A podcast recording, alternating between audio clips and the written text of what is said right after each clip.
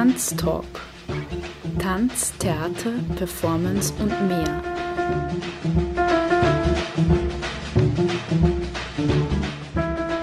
Kunst- und Tanzschaffende im Gespräch.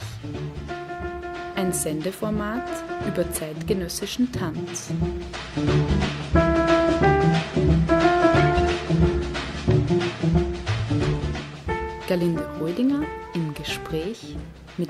Tanzschaffenden. Tanztalk. Eine Sendung über zeitgenössischen Tanz im freien Radio B138. Jeden ersten Sonntag im Monat um 19.07 Uhr. Willkommen Simon Meyer heute bei mir im Tanztalk im freien Radio B138. Danke für dein Kommen nochmal zuerst. Gerne. Ein viel beschäftigter Mann, also ja gar nicht so einfach, dass man die vor das Mikro bringt. Umso mehr freue ich mich, dass wir da heute beieinander sitzen und ja, über Tanz reden. Woher kommst du, Simon? Wo bist du aufgewachsen? Wo bist du geboren? Wo hast du deine Kindheit, deine Jugend verbracht? Und wie bist du zum Tanz gekommen, über den wir eben heute äh, ein bisschen sprechen wollen? Geboren bin ich in, bin im äh, in Ried, im Innkreis, im Krankenhaus. Also ursprünglich komme ich aus Andorf, ähm, das heißt Bezirk Scherding und ähm, bin dort auch aufgewachsen auf dem Bauernhof von meinen Eltern. Ja, habe dort sozusagen meine Kindheit verbracht und äh, irgendwie meine ersten Erfahrungen mit Musik, mit, äh, mit verschiedenen Bands, die ich gehabt habe. Meine Eltern haben eigentlich Musik gemacht, schon immer. Mein Vater hat jahrelang in einer Band gespielt, ähm, war dann auch bei der Musikkapelle in Andorf Posaunist und hat beim Chor mitgesungen, also bei den Andorfer Chöre mitgesungen. Meine Mama hat auch bei den Andorfer Chöre gesungen. Mama hat dann auch sehr viel gemacht für die Landjugend in Andorf, also so Musicals einstudiert damals. Und da bin ich ja also in Kontakt gekommen dann mit, jetzt im Moment da das wahrscheinlich eher so Performance nennen, ja. Oder, oder mit Bühnenarbeit mhm. und mit, äh, mit Bühnenstücken sozusagen. Ja, und durch meinen Vater einfach war die, der Berührungspunkt mit der Musik da. Wir haben sehr bald schon immer wieder so kleine Gruppen gehabt oder also so mit meinen Brüdern gemeinsam gesungen und von meinem Vater habe ich dann auch Jodeln gelernt. Am Anfang eher so in das also volksmusikalische oder teilweise auch volkstümliche eine. Ja, und dann war relativ schnell auch so die, wollte man natürlich immer die Lieder spielen, auch die mein Vater damals in der, in der Band gespielt hat. Und dann war halt eine von den ersten Nummern war halt dann Smoke on the Water, die wir gelernt haben. Und zwischendurch waren wir dann mit die, hat sich dann so eine Formation ergeben mit der Nachbarin, mit der Sandra Koller, äh, plus mit meinen zwei Brüdern, äh, wo wir dann die Gruppen gehabt haben, die hat sich die Bramer Dorfspatzen genannt, weil der Ort, also das Dorf, wo ich herkomme, heißt Bram. Und ja, das war halt der Name, der uns damals eingefallen ist, äh, wo wir dann auch so Auftritte gehabt haben für also Zusammenkünfte einfach oder äh, von den also Ortsbayerinnen und so weiter. Und genau, da haben sie uns halt dann engagiert. Einmal haben wir beim Wettbewerb auch mitgespielt, dann, wo wir natürlich mit Abstand die Jüngsten waren, weil wir, also ich war halt in dem Alter so sechs oder sieben und meine Brüder sind noch jünger als ich. Und da das hast heißt, du schon gejodelt mit Ja, da haben wir schon irgendwie so Auftritte gehabt, sechs, sieben, acht Jahre. Und die anderen Bands bei dem Wettbewerb, das war in Bayern, die waren halt natürlich irgendwie 10, äh, 20 Jahre älter als wir. Jetzt haben wir überhaupt in eine ganz andere Kategorie gefallen, weil die wollten eigentlich so, so Gruppen wie wir das waren, also so ganz junge, äh, aber im Endeffekt ja, hat sich das jetzt so ergeben, dass die das Alterslimit aufsetzen haben müssen, weil sie keine sozusagen Kindergruppen gefunden haben. Jetzt haben wir automatisch gewonnen gehabt. Ich wollte sagen, habt ihr was gerissen? ja, ja. Also sie haben dann eigentlich eine neue Kategorie einfach eingeschoben, weil das war eigentlich das, was sie wollten. Jetzt haben wir automatisch einen Preis gekriegt einfach. Ähm, ja, ich weiß gar nicht, der steht sicher nur bei irgendwem daheim.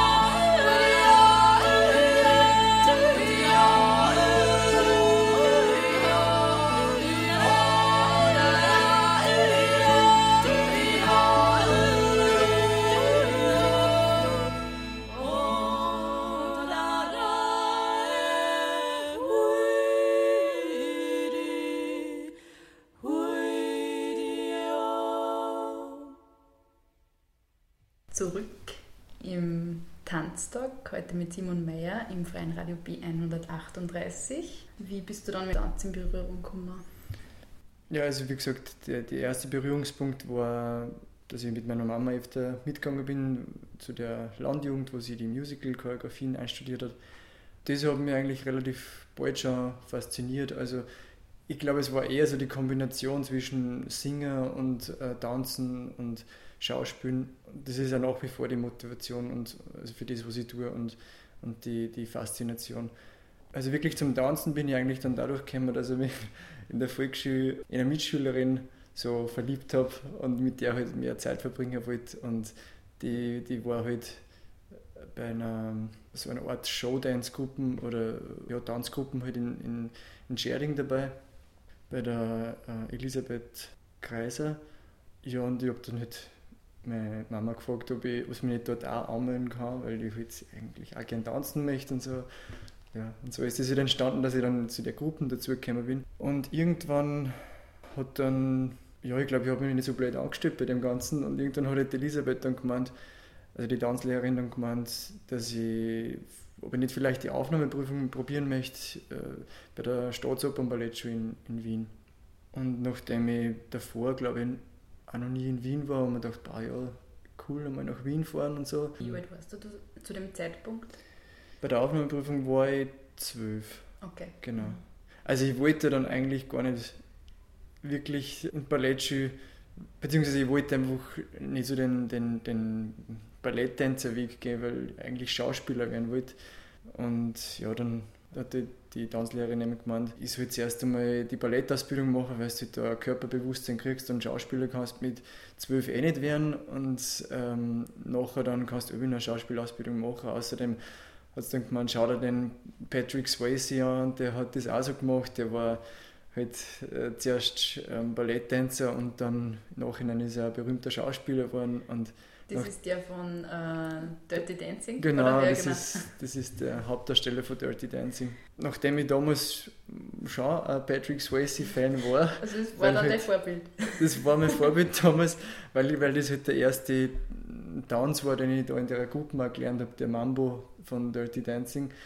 Und also so als kleiner äh, Zehnjähriger dann mit äh, einer zwei Jahre, zwei Jahre jüngeren Partnerin 8 ich glaube, die war ja. irgendwie 8 und 10 oder 9 und 10 waren wir, äh, wo wir dann im Pass so im Stadttheater irgendwie den Mambo tanzt haben. Und, so. und mir hat der eigentlich voll taugt und der Film halt irgendwie auch. Und egal, auf jeden Fall, das haben wir dann gedacht, na okay, dann mache ich das halt wieder Patrick Swayze und dann dann sind wir nach Wien gefahren und dann habe ich die Aufnahmeprüfung bestanden. Ich meine, ich war nicht, war nicht vom, vom Physischen her hat man mir halt gesagt, dass ich nicht recht geeignet bin für Ballett, weil ich halt nicht die Auswärtsdrehung habe in der Hüften und so weiter. Und jetzt auch nicht die Haxen so weit aufschmeißen am Kino wie alle anderen. Aber ich war halt recht gut in der Schule, sprich im, im Gymnasium, weil die haben sich die Zeugnisse dann auch angeschaut und schnell im Lerner irgendwie, also Choreografienlerner auch und so. Und dann haben sie doch das Vertrauen gehabt, also der Michael Birkmeier damals, der Direktor von der Ballettschule, von der Staatsopernballettschule, der hat dann doch das Vertrauen gehabt, dass ich das schon schaffe. Weil ich habe dann jetzt am Anfang praktisch äh, in einem Jahr zwei Schulklassen machen müssen und halt einiges aufholen müssen. Es war halt dann so ein bisschen zittern, schaffe ich das, schaffe ich das nicht. Dann war es auch eine neue Situation, weil ich halt in einem Internat war und halt von daheim weg, also sprich von dem ländlichen und Bauernhof und so weiter weg, dann in die Stadt und ähm, ja.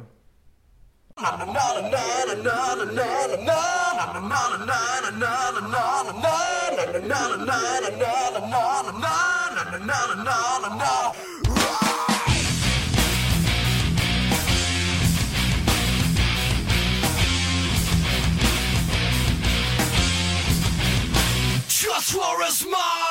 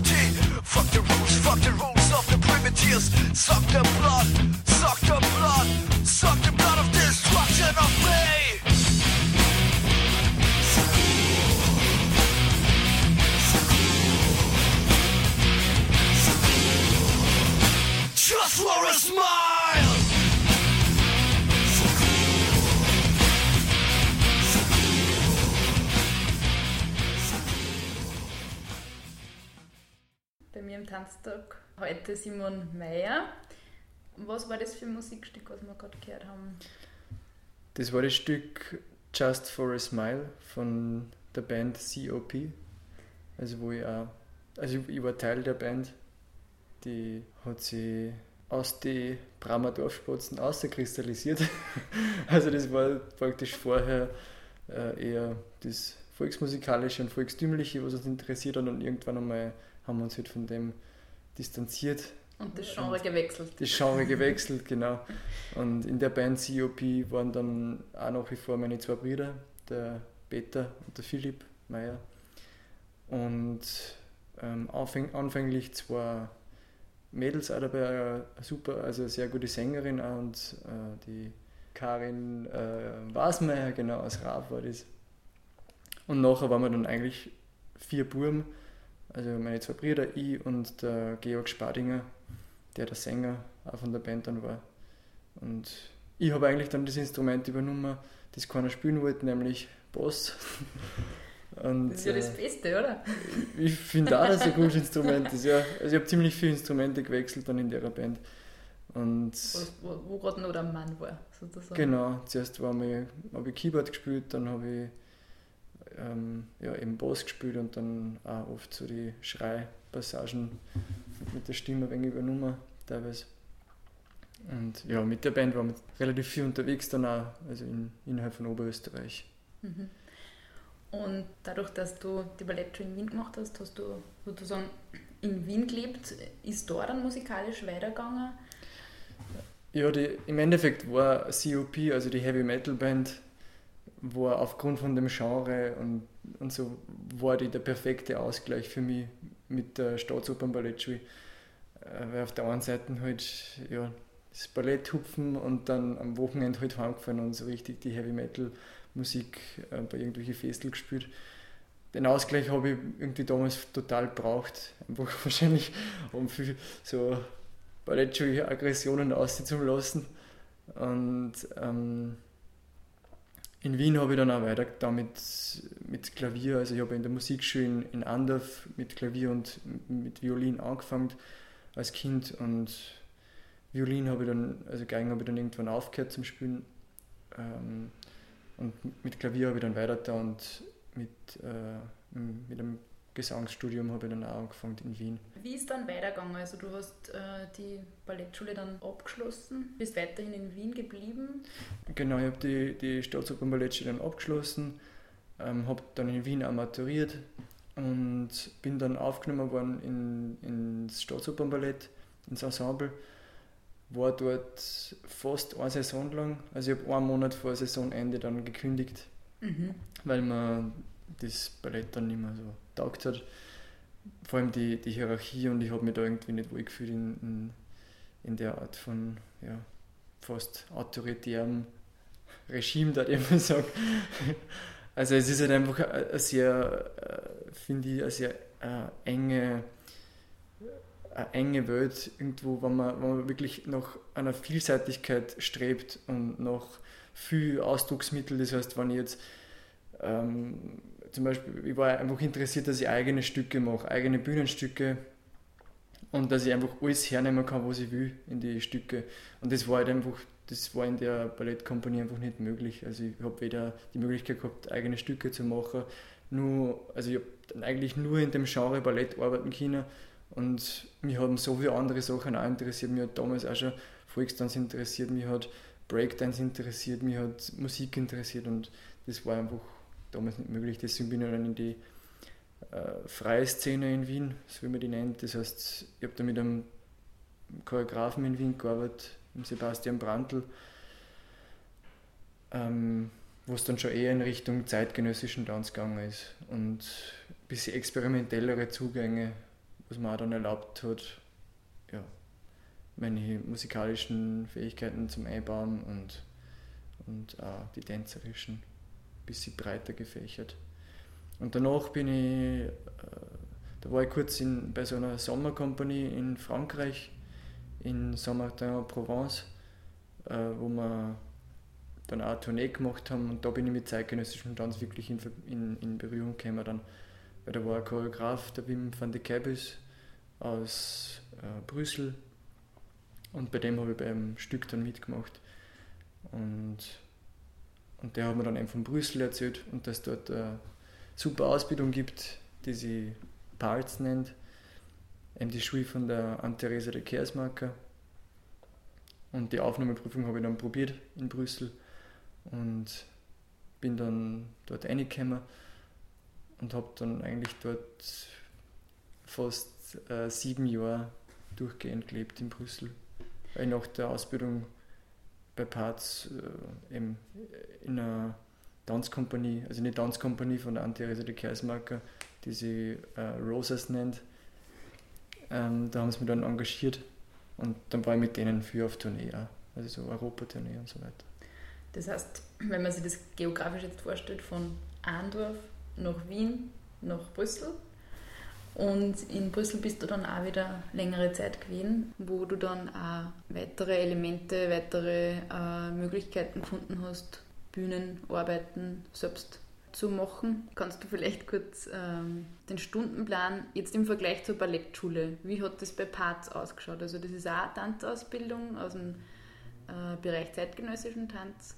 Wie schaut so eine Ausbildung jetzt aus? Also angefangen hat das Ganze eigentlich so, dass ich gemerkt habe, in dem Stundenplan gibt es eben so Sachen wie Aikido und teilweise haben sie also Martial Arts Sachen drinnen gehabt und, und dann haben sie auch von Breakdance geschrieben. Nachher dann, also das war irgendwie, bei der Audition habe ich das noch so in Erinnerung, dass das im Stundenplan drinnen gestanden ist. Nachher dann waren genau die Fächer dann nicht drinnen und die haben mich eigentlich am meisten interessiert. Um, ähm, da muss ich gleich zwischenfragen, Martial Arts, kannst du das vielleicht ein bisschen... Ähm also alles, was so... Ich bin da auch nicht so ein Spezialist drin, aber ich wollte jetzt schon ewig einmal so, äh, so Kampfsportarten auch lernen. Ähm, oder so, also Judo, äh, Aikido ist zum Beispiel auch so und das, das fällt, glaube ich, so unter den Begriff Martial Arts.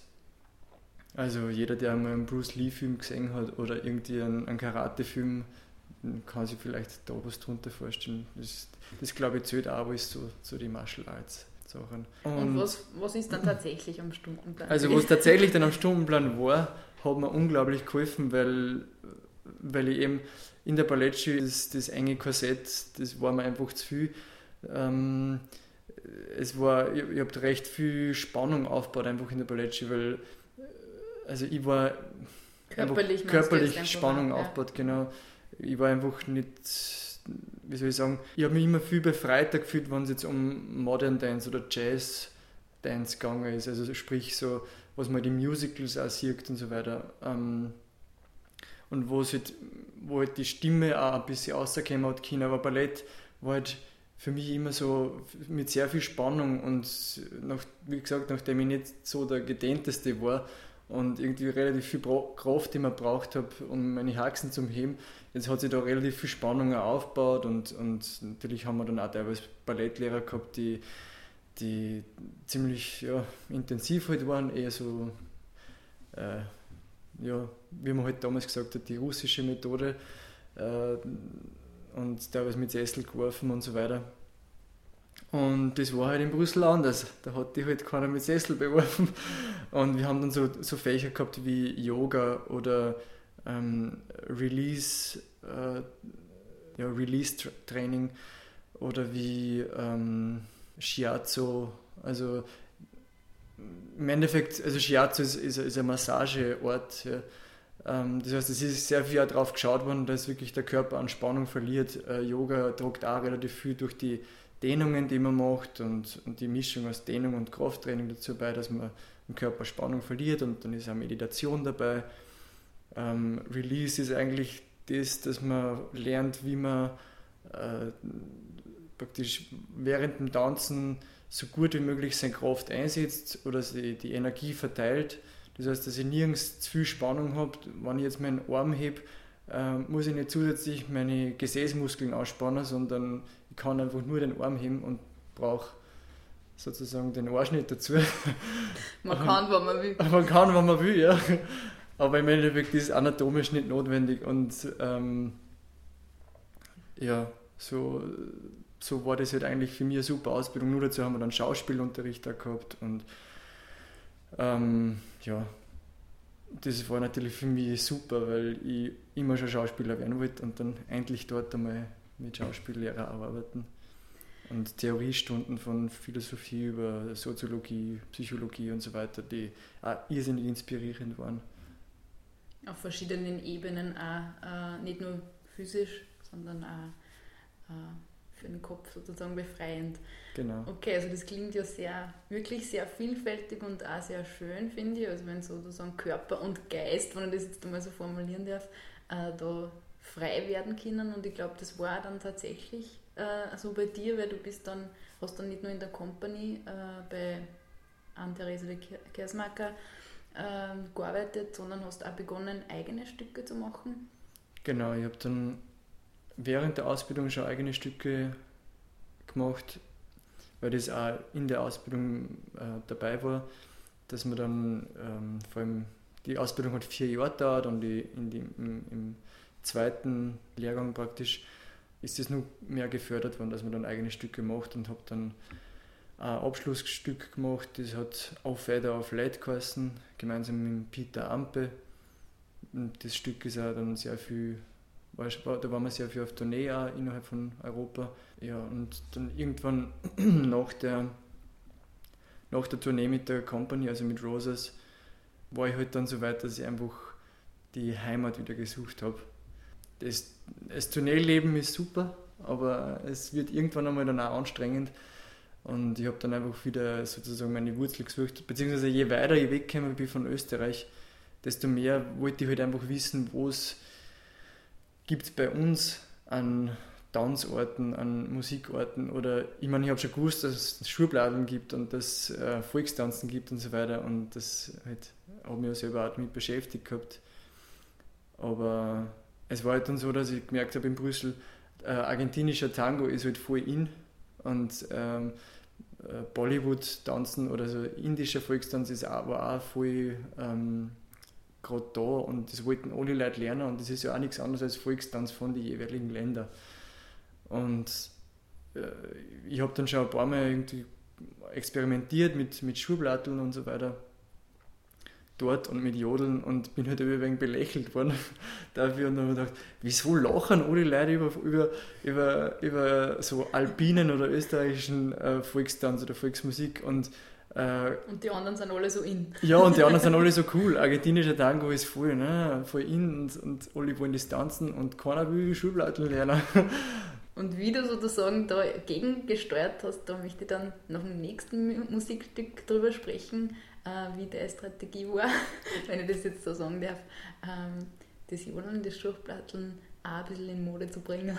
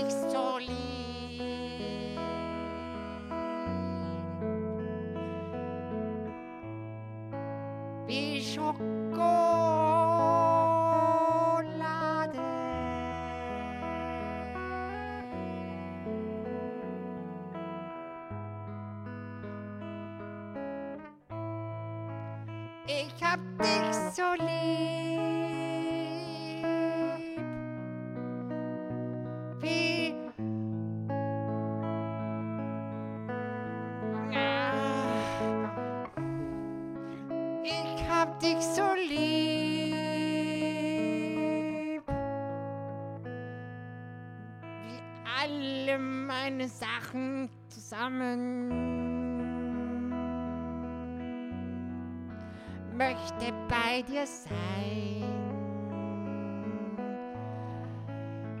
Jeden Tag und jede Nacht und ich möchte den Weg des Lebens mit dir gehen.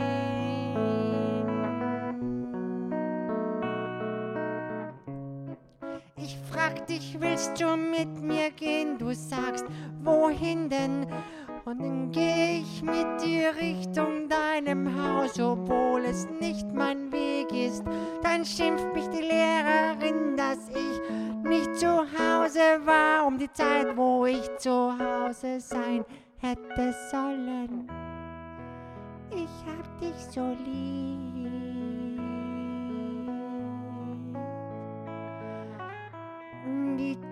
Schokolade, ich hab dich so lieb. Wie alle meine Sachen zusammen. Lass uns Freunde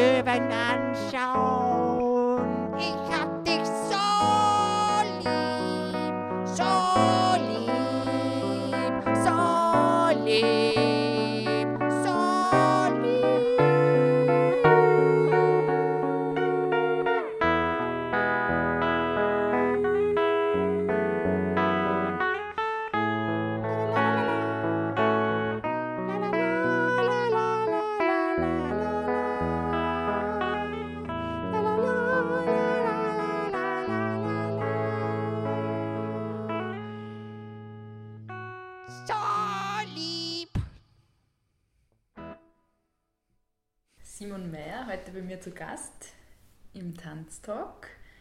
Wir waren bei den Volkstänzen und die Volkstänze anderer Länder haben die, Simon, dann wieder eigentlich zu den österreichischen Volkstänzen geführt. So hast du das vorher ein bisschen beschrieben. Ja, wie ist dann weitergegangen? Also du warst in Brüssel, hast dort begonnen, selbst Bühnenstücke zu erarbeiten und auch zu präsentieren. Es war dann so, dass ich einfach einmal geschaut habe, was, was ist in Österreich möglich. Also ich habe dann die belgische Szene kennt, ich habe irgendwie gewusst, aha, da, da gibt es viel Theater, da kann man ähm, Aufführungen machen, da, da kriegt, man, kriegt man Unterstützung, finanzielle Unterstützung auch und so, Förderungen und so. Und dann irgendwie eben durch den ganzen Verlauf mit äh, Tournee, mit Rosas und dann wieder das Zurückwollen zu den Wurzeln und dann war ich ein paar Monate auch wieder wirklich am, am Hof, also am Bauernhof von meinen Eltern und habe dort eben dann das Festival auch organisiert, dem können wir aber später vielleicht noch kommen. Und dann ja, wollte ich halt, hab ich gemerkt, ich darf vielleicht schon wieder gern ein bisschen mehr in Österreich sein. Ja, und dann habe ich dann relativ bald einmal äh, glücklicherweise eine Förderung gekriegt und habe dann mein erstes Stück dort auch gemacht, das ich dann Kopf hoch genannt habe, von dem wir jetzt einen Musikausschnitt gehört haben. Der Titel von dem Lied heißt Ich hab dich so lieb. Es war ein Stück, das ich gemeinsam mit meinem Bruder, mit dem Peter Meyer gemacht habe. Das war dann die Aufführung im Odeon. In Wien. Im In Odeon. Wien im Odeon, genau.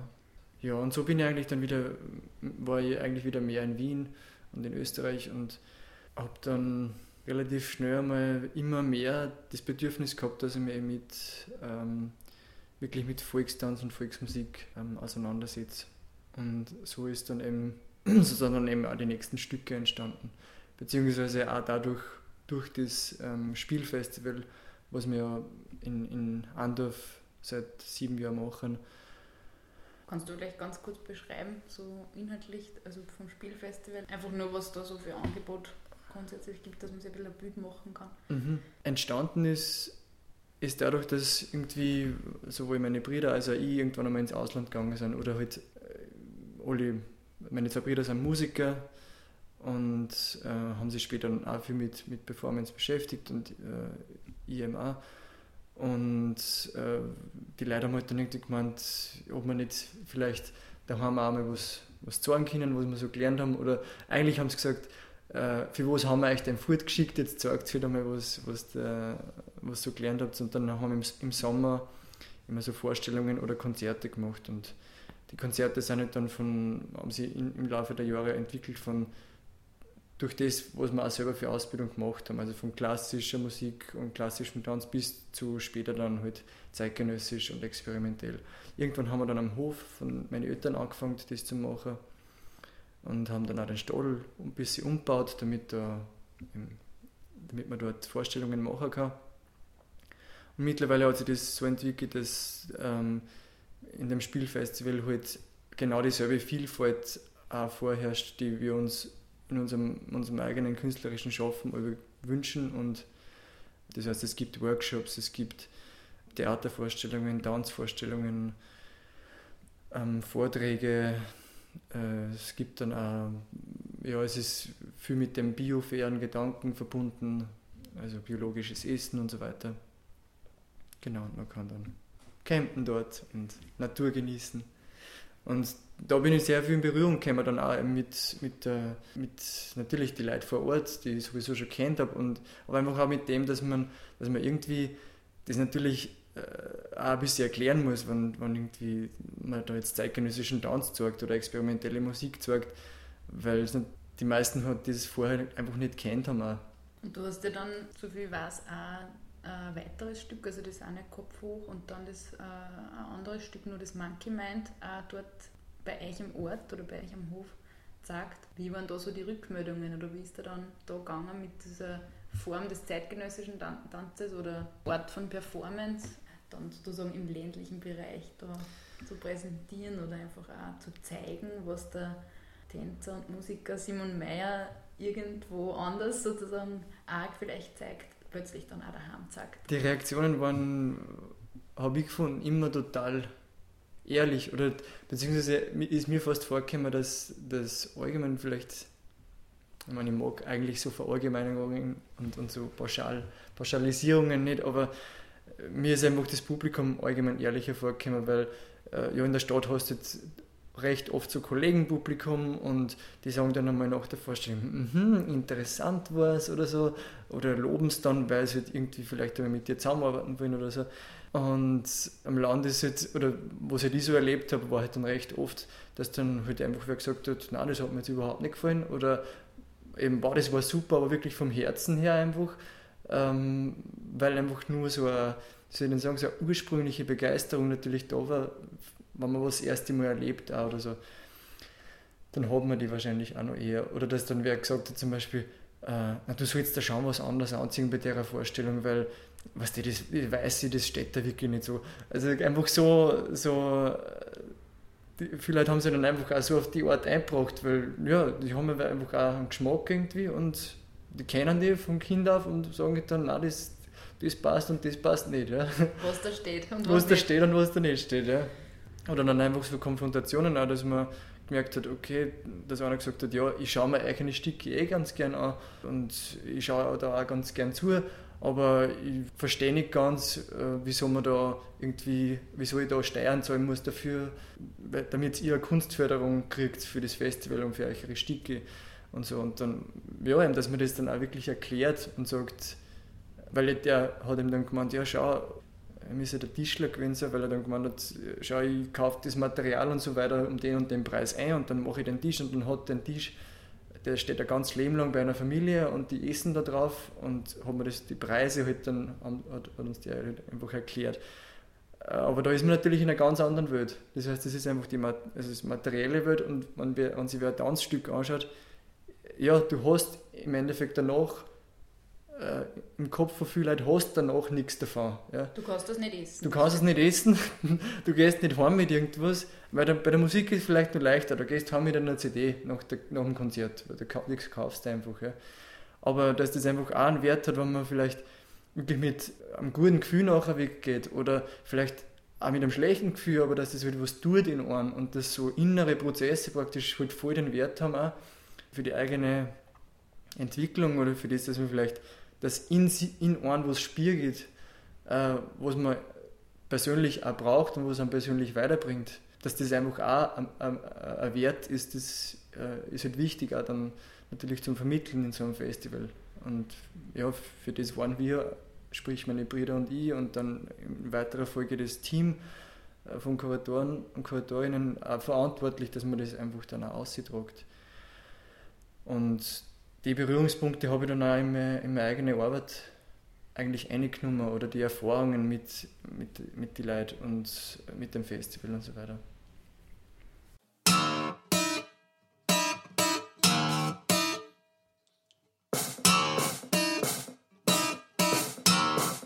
Swimming City.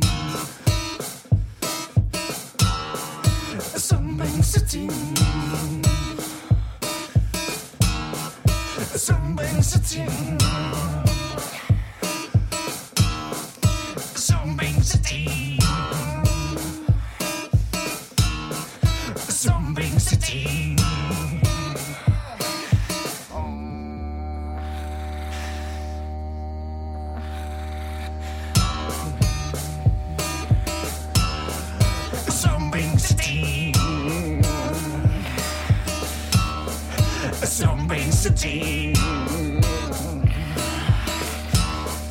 so makes a team. So makes a team.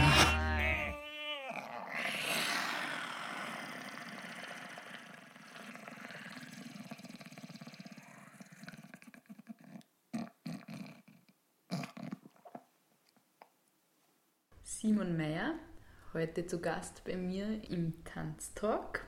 Du hast angefangen, wie du nach Österreich zurückgekommen bist, unter anderem auch im Stadl bei dir daheim, bei den Eltern Aufführungen zu machen. Die Leute dort in der Umgebung haben, wie du gesagt hast, ehrlich reagiert und haben Rückmeldungen gegeben.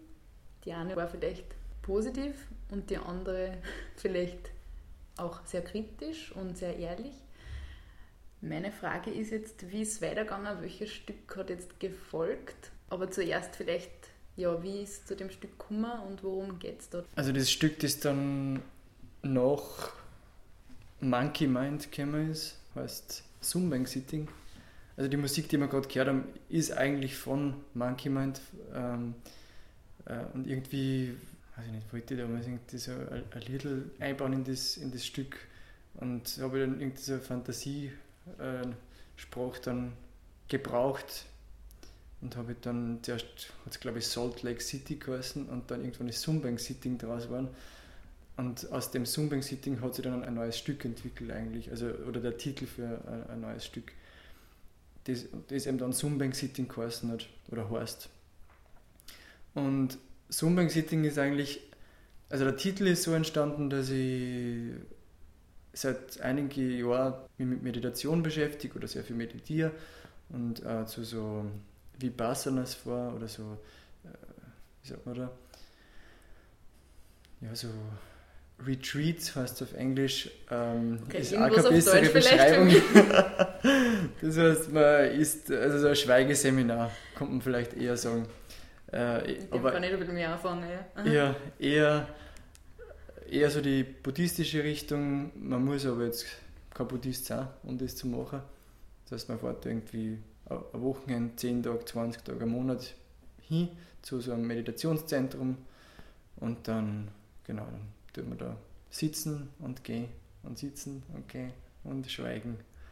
Und auf jeden Fall habe ich mich dann immer wieder unterhalten mit meiner Mama auch über die über das Meditieren und sie hat dann gemeint, ah, das Meditieren, das ist nichts für dich, weil da, da, äh, da spekulierst nur noch mehr und, und äh, so auf die Art, der, der Kopf ist nur noch aktiver, als er eh schon ist und du spekulierst ja eh schon so viel, also du bist eh schon so aktiv da in dem, in dem Hirn, so auf die Art und, und tust dich eh schon über alles runter. Du brauchst doch irgendwas, was dich ein wenig mehr beruhigt und äh, dann habe ich halt zum Erklären versucht, ja, das eigentlich ist Meditation das, ja, dass einfach dein Geist in einen Frieden kommt und dass du die natürliche Funktion von dem Geist, nämlich das Denken und Emotionen und so weiter, einfach akzeptierst und beobachtest. Und dadurch beruhigt er sich. Genau. Und irgendwann einmal hat, hat sie dann gemeint, hat sie dann verstanden, was ich, was ich, äh, welchen Weg ich da gehen will mit der Meditation.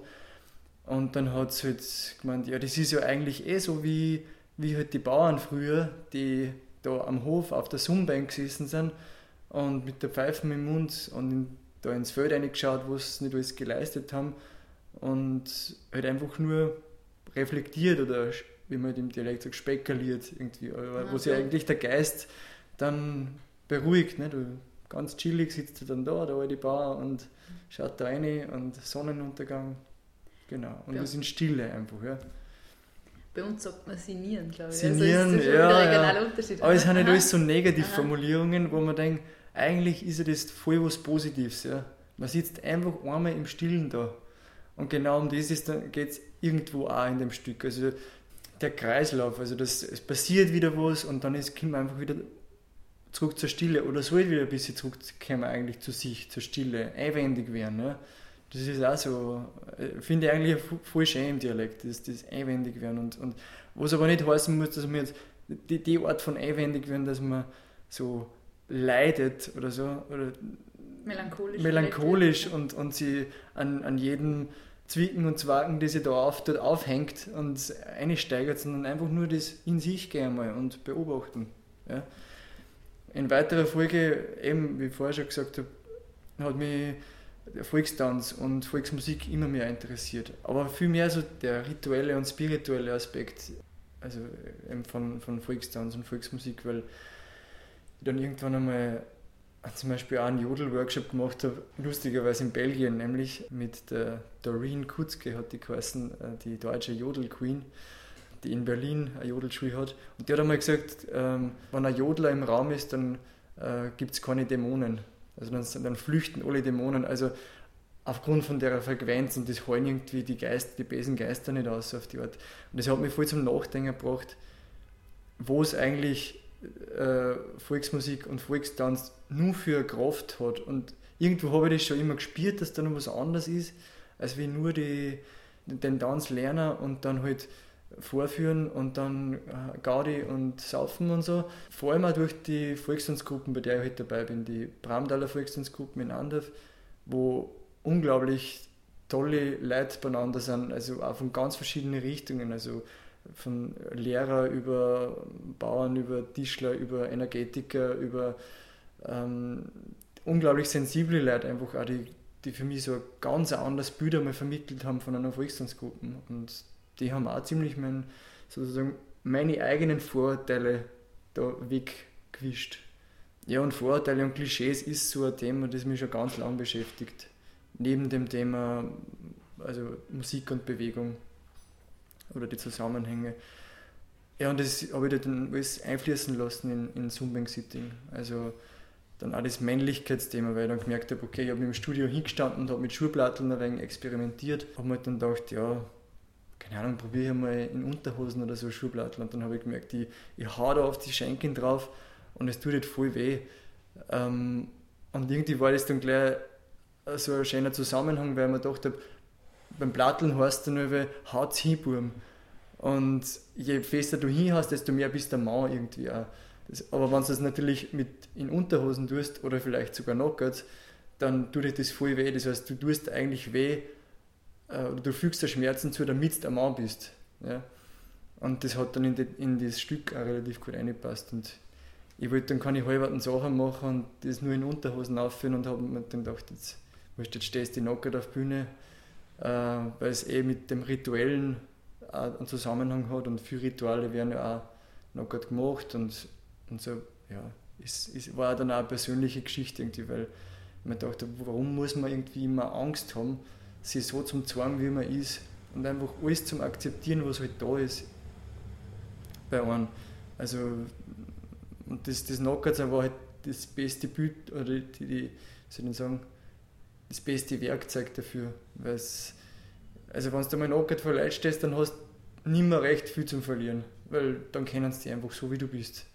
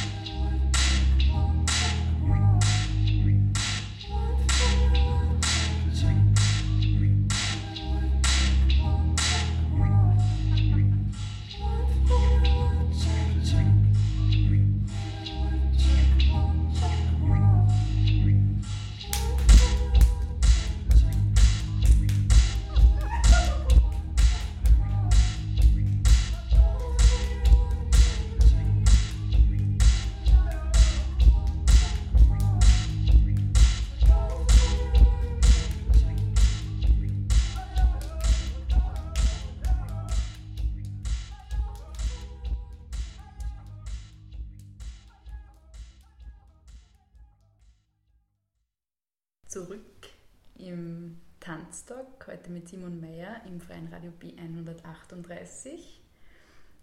Äh, was kann man jetzt Sie als Zuschauer, wenn man im Zuschauerraum sitzt, was kann man sich dann erwarten? Was, was kommt auf einen zu? Auf was kann man sich einstellen? Oder muss man sich einstellen?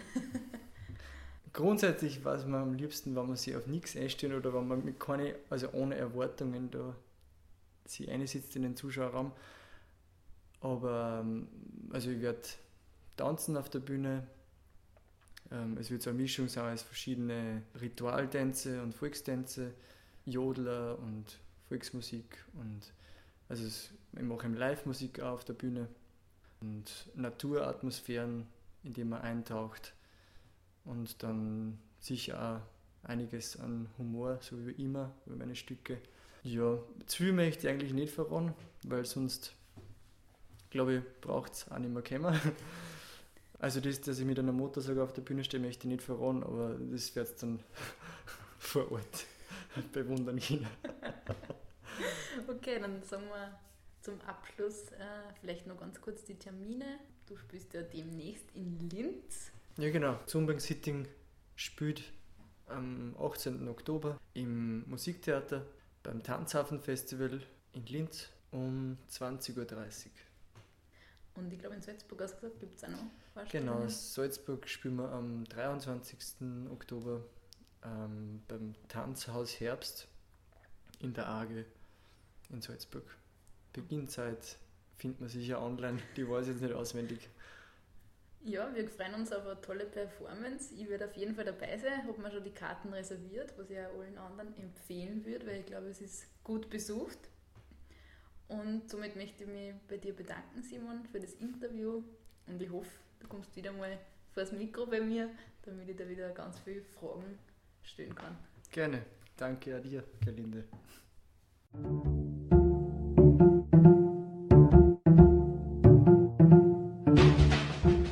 Tanztalk. Tanz, Theater, Performance und mehr.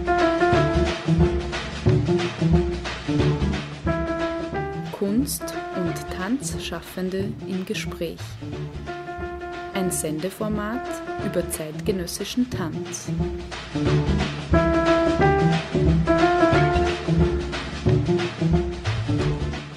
Galinde Rödinger im Gespräch mit Tanzschaffenden. Tanztalk. Eine Sendung über zeitgenössischen Tanz im freien Radio B138. Jeden ersten Sonntag im Monat um 19.07 Uhr.